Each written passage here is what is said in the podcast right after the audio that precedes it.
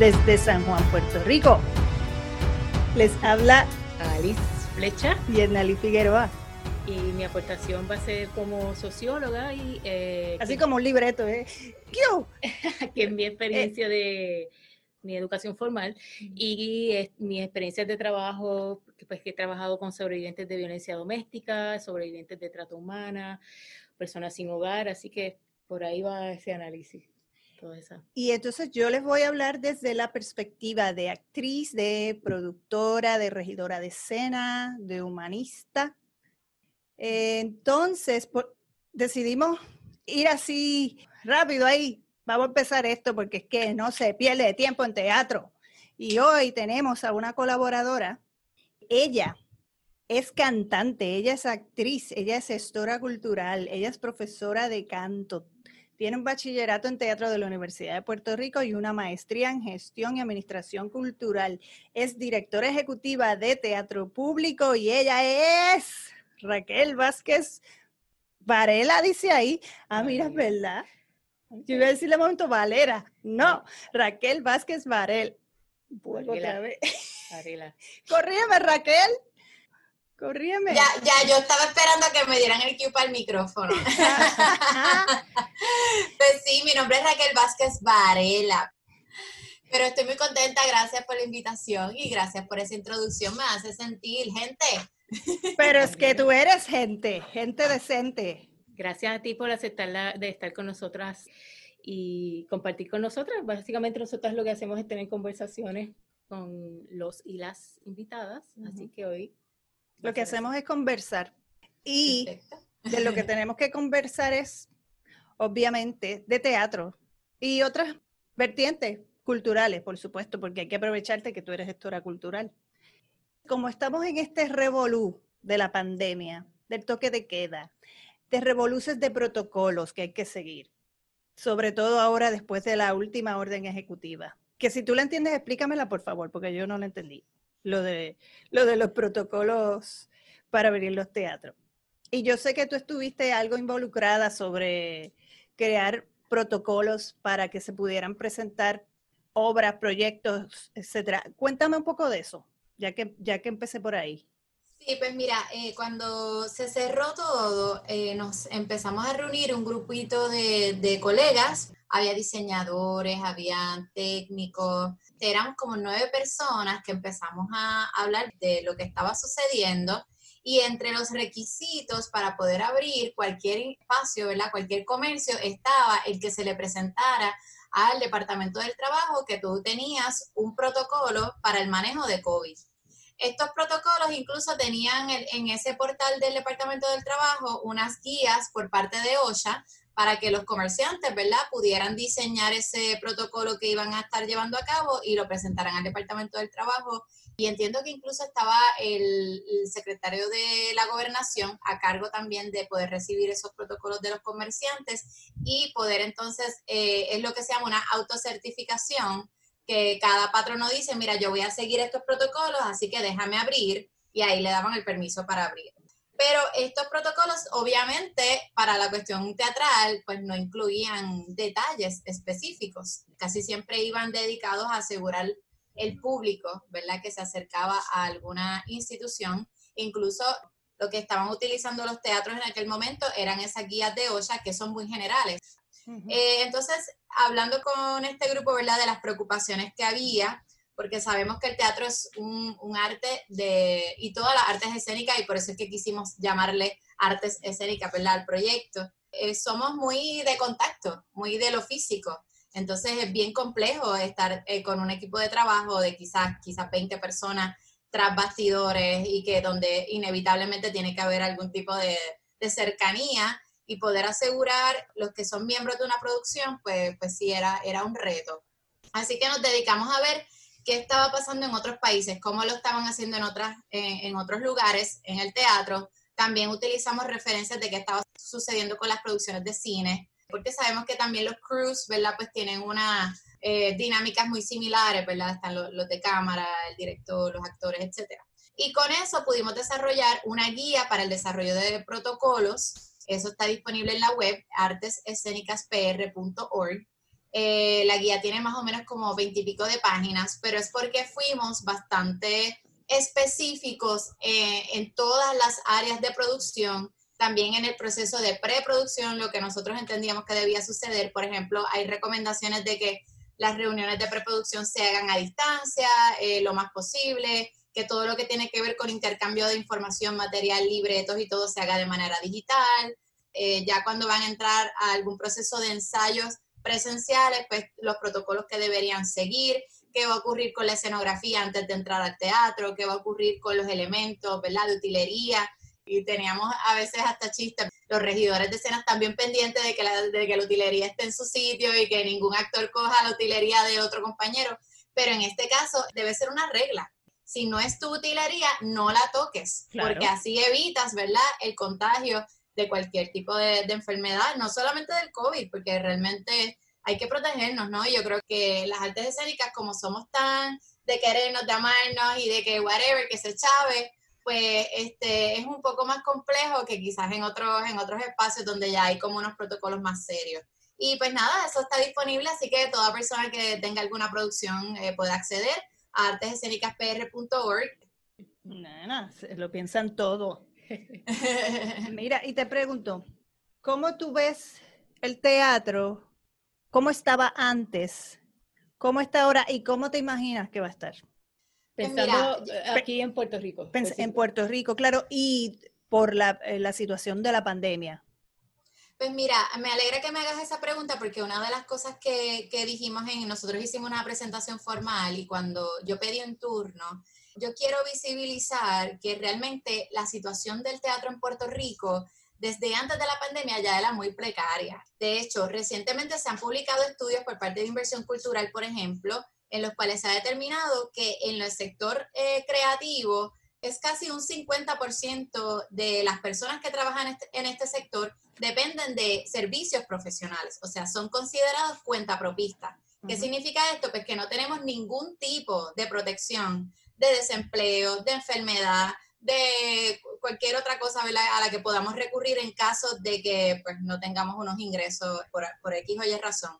Así que eh, lo que viene a hacer la pandemia es agudizar la constante incertidumbre que de por sí ya tenemos los profesionales de este sector, que estamos dependiendo de proyecto en proyecto en proyecto.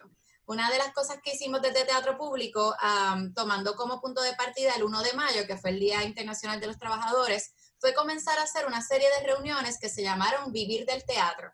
Con esto en mente, poder eh, escudriñar, ¿verdad?, qué está sucediendo en nuestra industria en Puerto Rico. ¿Por qué tenemos, por ejemplo, eh, actores que están trabajando quizás dos meses de ensayo y vienen a cobrar cuando ya sale la producción o cuando ya acaba la producción?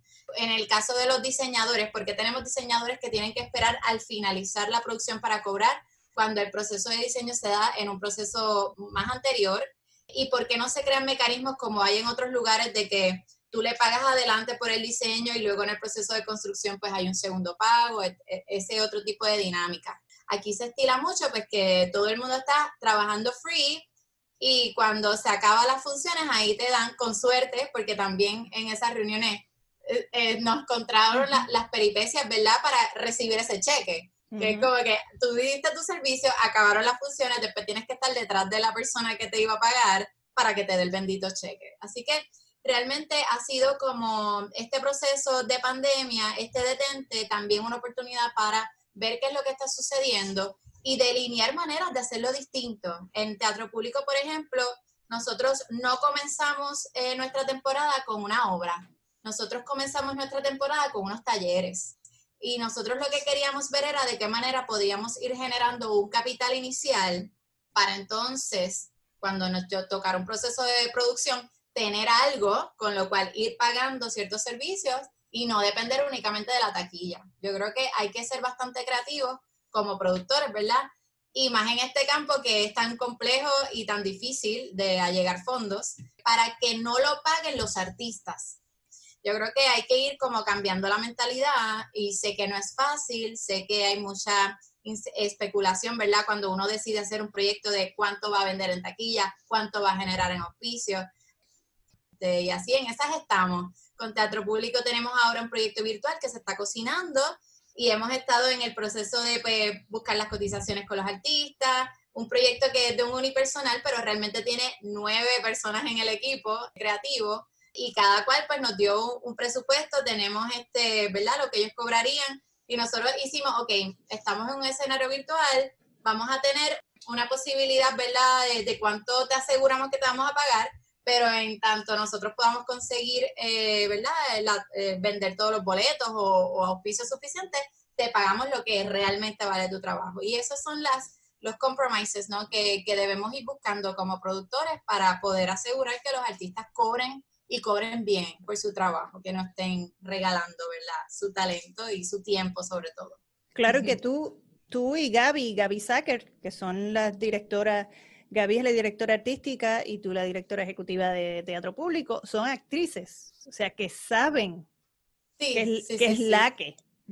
Sí, estamos ahí, siempre también, eh, como yo hablaba ayer con, con, con, uno de los compañeros de la producción, estamos, eh, amamos esto, amamos esto, vemos la importancia que tienen, ¿verdad? Los proyectos por la temática, por la cuestión artística, pero hasta cuándo vamos a seguir donando nuestro trabajo. Realmente hay que también nosotros como artistas pues valorarnos un poco más y, atrever a, decir no también. Eso es importante. esto es un negocio, como yo digo siempre, esto es un negocio.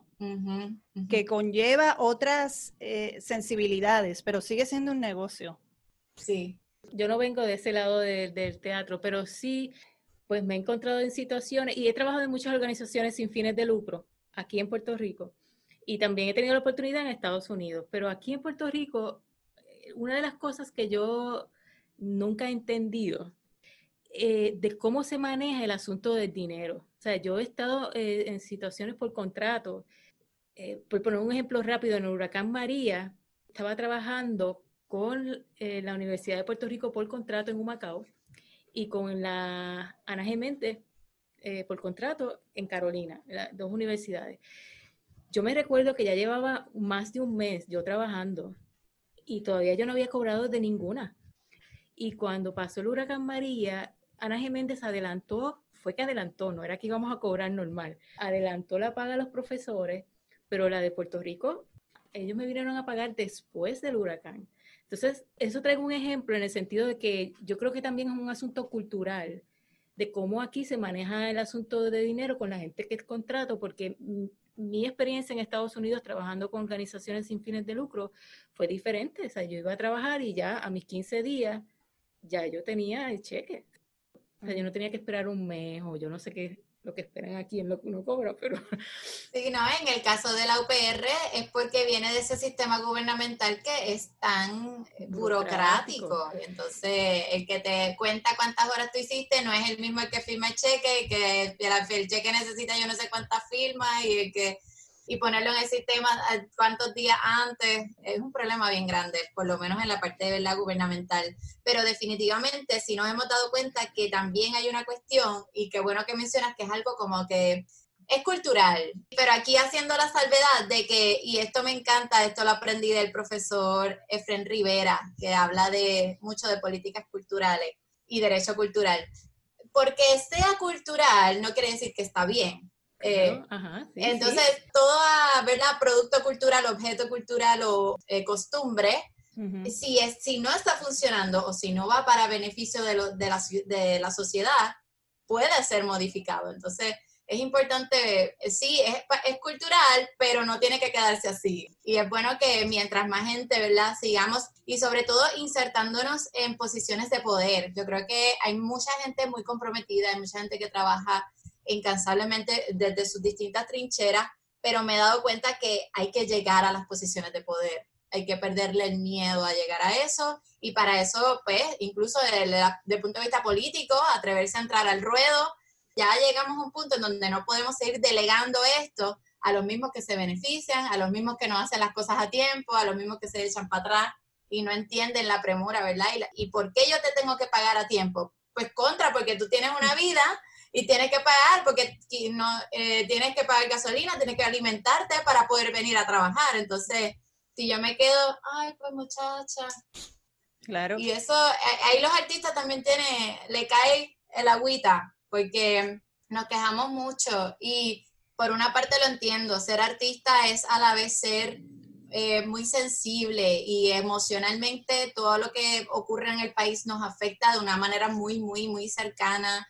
He visto muchos casos de depresión por la situación de Puerto Rico, pero yo creo que también ya, que ya va tiempo de que nos metamos en la opinión pública, exijamos y no solamente exijamos, desarrollemos también planes y, trabajemos con la creación de política pública.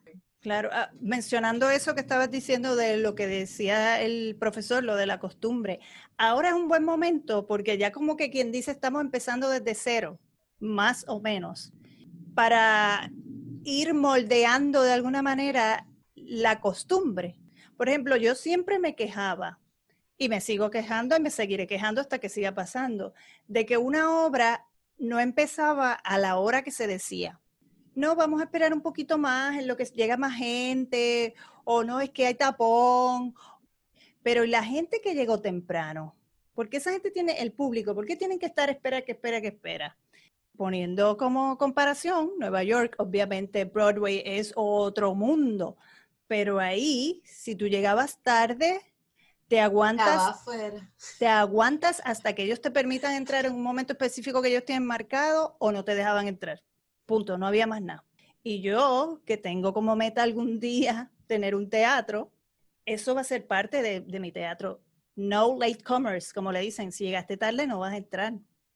O también, a la que tú lo aceptas una vez, pues ya la próxima vez, entonces, ah, no, mira, no hay que, no hay que ajorarse porque ellos la otra vez me dejaron entrar, como que, entonces se sigue perpetuando la cosa. Ya con una sola vez que tú le cierres la puerta en la cara a la persona por llegar tarde, la próxima vez, no, dale, avanza, avanza, avanza, que me va a cerrar la puerta en la cara. Y como te vas a salvar diciéndolo desde antes, eso está en el boleto. No, eso lo dice desde antes. Exacto. Porque la gente tiene que. Es la cuestión del ay bendito. Claro. Eso, también es cultural. Eso también es cultural. Y hay que ir enseñándole a la gente. Y ahora mismo, pues, a saber cuándo se van a poder abrir los teatros. Pero eso es algo que se debe tener en mente. Hablando de eso de cuándo se van a abrir los teatros, ¿tú entendiste ¿Tú entendiste la orden ejecutiva, Raquel? Eh, mira, eh, es básicamente como hicieron cuando abrieron los teatros para grabaciones. No es que cada proyecto tenga que pedirle permiso al secretario de la gobernación. Es que cada teatro tiene que entonces eh, solicitar, ¿verdad?, la aprobación del secretario de gobernación para poder abrir y con ello, pues los protocolos que va a estar llevando a cabo. ¿Cómo fue que tú supiste eso? ¿Tú lo buscaste o lo entendiste o ya lo sabías de antemano? Porque yo... No, la manera en que siempre lo ha dicho la gobernadora es errónea. Ella siempre dice que tienen que pedir permiso. Yo, pues por lo menos con este grupo de trabajo, logramos aclarar las dudas con Marcos Carlos, que es el director del programa de artes escénico-musicales del ICP, y él fue el que nos, nos corrigió como que, mira, no es por cada proyecto, es por cada teatro. Pues, nada, o, no solo teatro, también cualquier centro cultural, cualquier lugar que vaya a tener un concierto. Y ahora que estás tan cerca de la cuestión de las elecciones. Como respinga. Este, ¿qué, cómo, tú ves, ¿Cómo tú ves esta vaina? Pues estoy bien fresquecita porque tuve una conversación ahorita con una amiga y realmente siento mucha frustración, impotencia veo que toda la gente que está en contra del bipartidismo no está unida y lo entiendo también, porque yo soy una que veo el panorama general, las opciones que hay y entiendo las razones por las cuales personas que quizás tengan unas convicciones de valores o éticas bien definidas no votarían por una figura como Alexandra Lúgaro, aunque en términos de la mediáticos y, del, del, apoyo que, demostró que tenía en las pasadas elecciones, ella es la que tuviera mayor posibilidad de ganar. Por ejemplo, yo soy una que yo no votaría por Alexandra Lugar. Y no tiene que ver nada con el plagio ni, con la povería que están hablando. Me importa un comino, la ropa que se puso, el traje de quien lo diseñó, I don't care.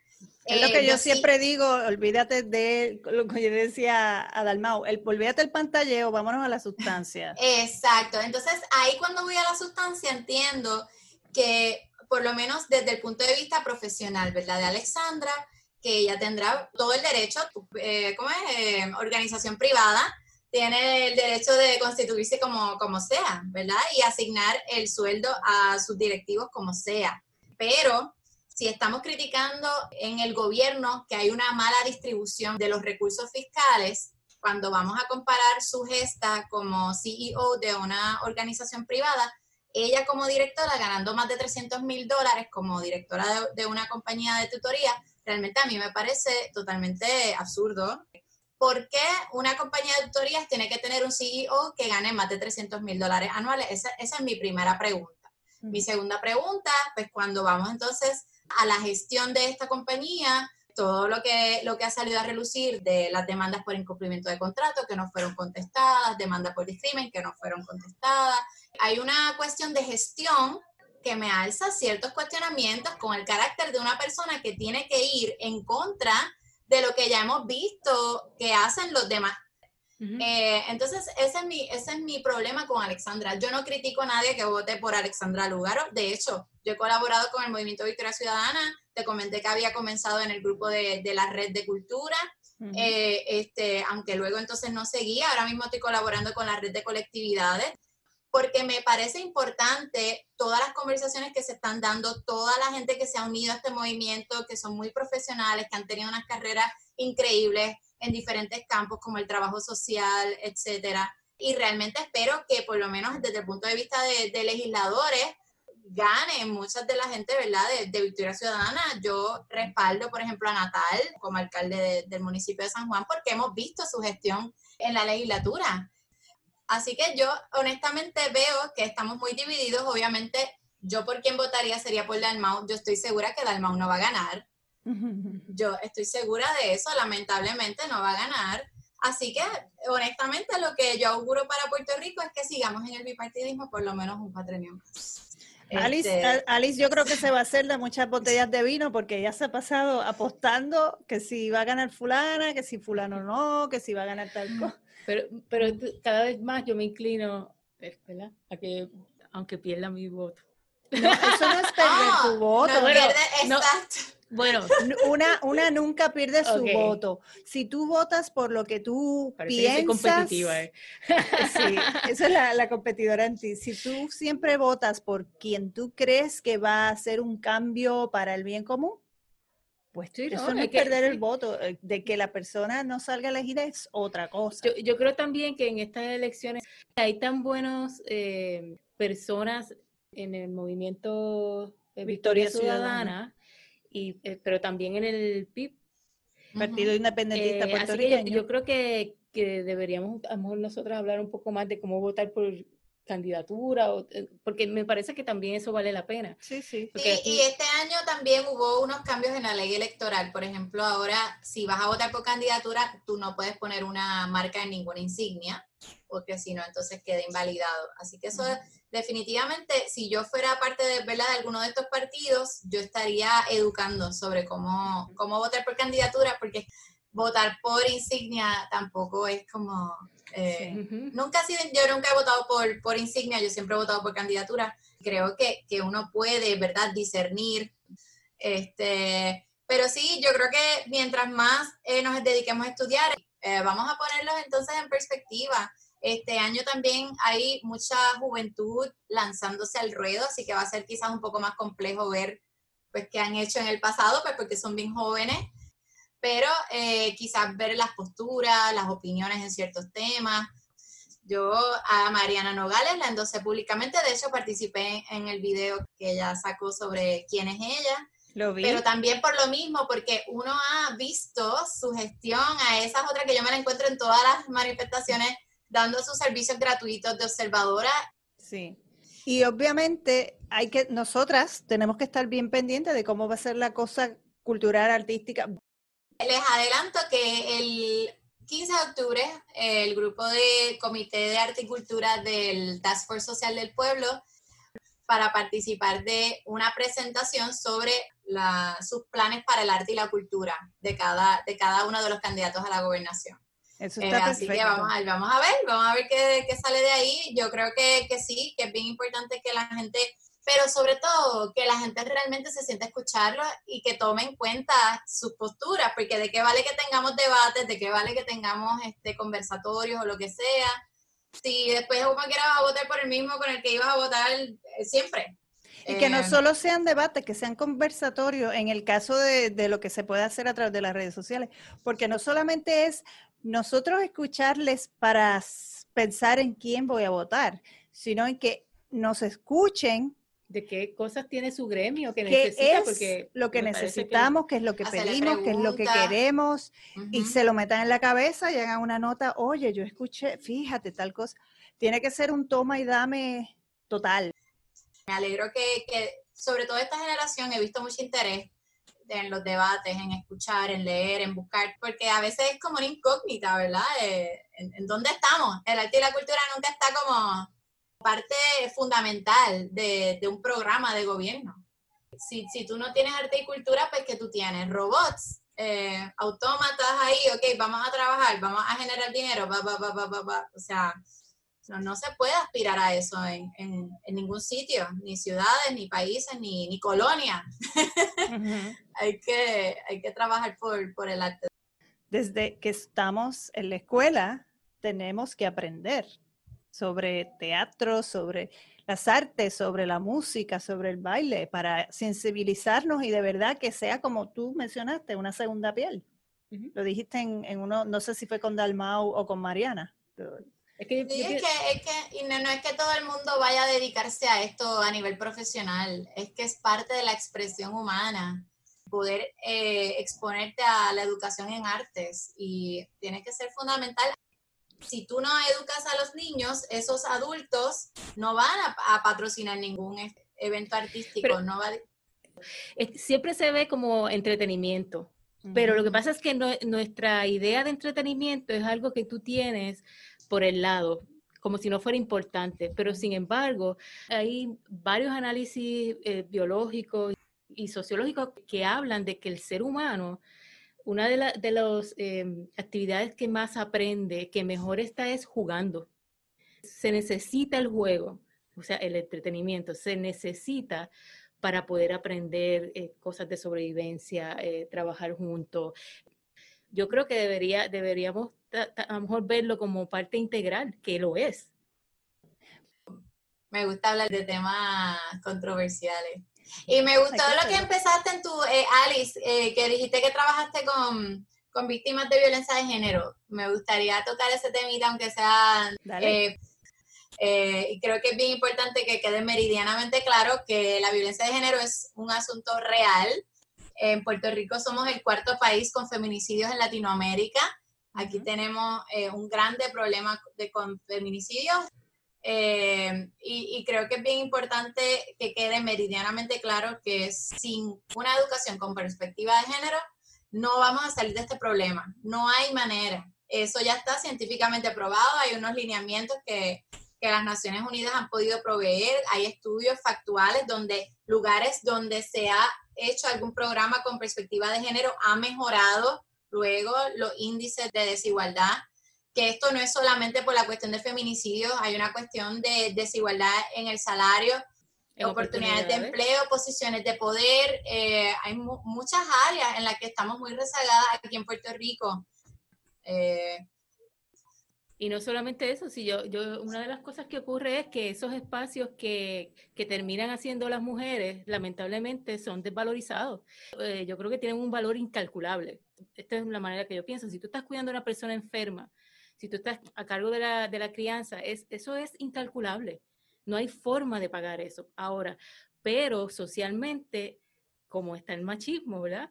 Eh, y somos una cultura patriarcal, eso se desvaloriza. Entonces, también es, eso es un problema también, porque si no le ven el valor tampoco a eso, es, por todos lados están chavales, porque no, ni tienes un trabajo remunerado, pero también por el otro lado en tu casa te desvalorizan por eso, porque estás centrado en el dinero y no estás produciendo ese dinero. Es, ¿Por qué tiene que ser así? Como, como ¿Por qué tiene que ser así? Y de hecho, y los hombres que, que tratan de tener esos espacios, también, eh, para que vea qué, qué chavado es, también lo pasan mal, porque van, a, dudar de su masculinidad y eso no es para ellos, o sea, tampoco hay un disfrute de toda esa área del cuido, que sé, por ejemplo, hablando del cuidado de los menores, de niños, cosas así, siempre se ve como esta figura que hay que tener cuidado con los hombres, no pueden cuidar niños, porque algo va a pasar, o sea, ellos son incontrolables y no pueden cuidar niños.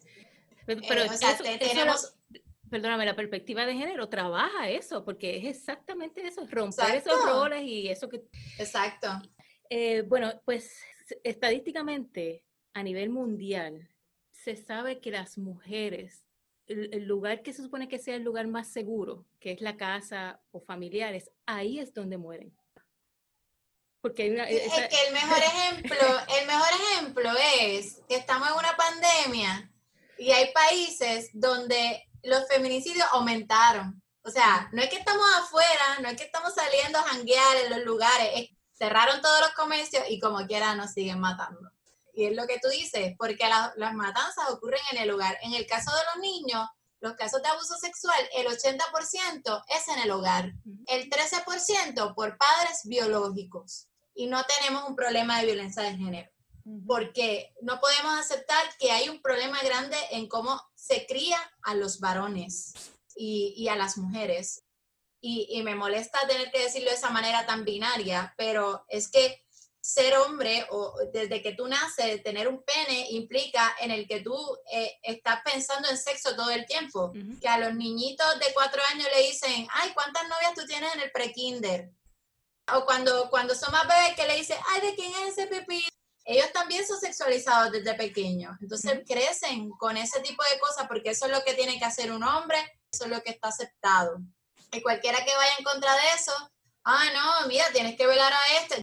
Entonces, esas cositas así que tú vas creciendo desde los niños con ese terror a que, ay Dios mío, que, que, no vaya a salir. Mira, no, deja que los niños jueguen, deja que ellos no tienen esas nociones que tienen los adultos y poco a poco tú vas desarrollando seres humanos más completos, más balanceados, que se atrevan a decir sus opiniones, que se atrevan a llorar si tienen que llorar, a expresarse. Y es una pena que, que no veamos eso como un problema. No, estos son estudios científicos sociales, se han sentado a estudiar estos comportamientos se ha determinado que la perspectiva de género es una buena herramienta porque estamos visibilizando las aportaciones de las personas independientemente de su género. Tenemos científicas que, a las cuales podemos estudiar, tenemos, este, de, ¿verdad?, de, todas las ramas. Mujeres que han hecho unas aportaciones increíbles, personas LGBT que han hecho aportaciones increíbles. Vamos a estudiarlos en la escuela para que nuestra noción no sea que las mujeres nada más sirven para casa, y que la comunidad LGBT son todo, no, no, no sirve, ¿me entiendes? O sea, tenemos que ir rompiendo con eso y la única manera es la educación con perspectiva de género. Y la educación e, en general, la palabra clave ahí es educación porque también hay que bregar con el asunto cultural, uso y costumbre. Pero sí. Raquel, gracias yo estoy sorprendida. Gracias a ustedes. Yo, creo que, la próxima vez no me van a invitar porque hable mucho. No, pero es que eso es lo que buscamos porque esto es una conversación, es hablar, escuchar, eh, sacar ideas, soltar deseos, eh, molestias, hablar malos, palabras malas, yo siempre digo entre comillas porque palabras malas son otras. Guerra es una de esas. Pero corrupción. corrupción. es otra, muy conocida, a la cual nos hemos acostumbrado que eso está muy mal. Pero gracias Raquel. Gracias, gracias por estar con nosotras. espero que... aquí a la orden. Sigue metiéndole ahí con Teatro Público, que, que es tremenda organización que está moviéndose para que el teatro no se quede ahí, porque no se puede quedar ahí. Muy bien. Pues muchas gracias. Gracias a ti. Bye. Y vamos a seguir creciendo en este país porque no nos podemos aguantar así. Pues mi gente, escuchamos en el próximo episodio. Hasta la próxima. Les queremos.